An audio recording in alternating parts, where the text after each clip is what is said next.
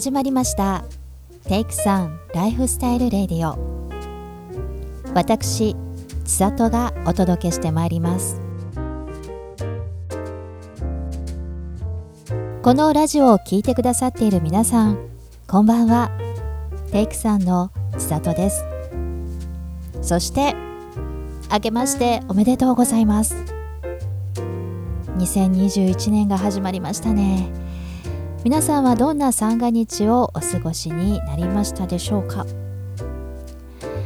私は昨年末の放送でもお話しした通り東京でステイホームしていました。夫と2人まったりのんびり。寒いのが苦手なので食料を買い込んでお家にこもっていました。毎年大晦日から元日にかけて夫の家族や親族とワイワイガヤガヤしながらバスを1台借り切って温泉宿へ1泊旅行をするのが恒例なのですがもちろんこの年末年始はそれも見送り。皆さんも今回は帰省や旅行を見送った方が多くいらっしゃるのではないでしょうか。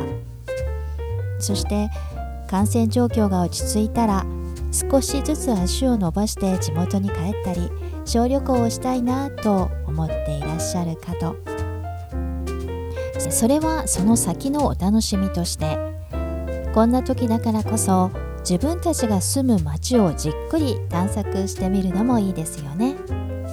ということで今日は「明日どこ行く?」をテーマにトークしていきたいと思います。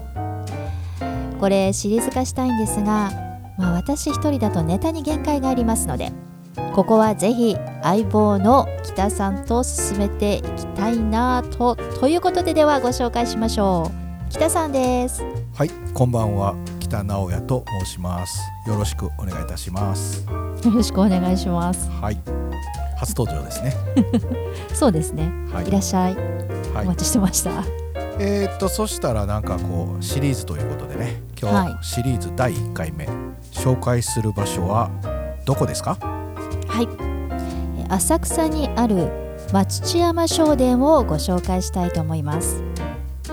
あの浅草は北さんも私も生活圏内ですが人気の観光地でありながら、ね、昔ながらの街並みが楽しめたりあと歴史ある建物もたくさんありますよね。その中でも私が大好きな場所の一つが松千山商店です。浅草駅から徒歩10分ほどのところにあり隅田川沿いの小高い丘松千山にあるお寺で浅草寺の死因の一つ本流院。松千山正殿と称されて地元の人に愛されている寺院です。北さん行ったことあります？いやいやないんですよね。あらま。っていうかねこの漢字がね、はい、そう読むねんなと思って今今知りました。ああこれねなかなか読みづらいですよね。松千山商店。そうそうそう。めっちゃ噛みそうやけどね。うまく言えてましたよ。はい。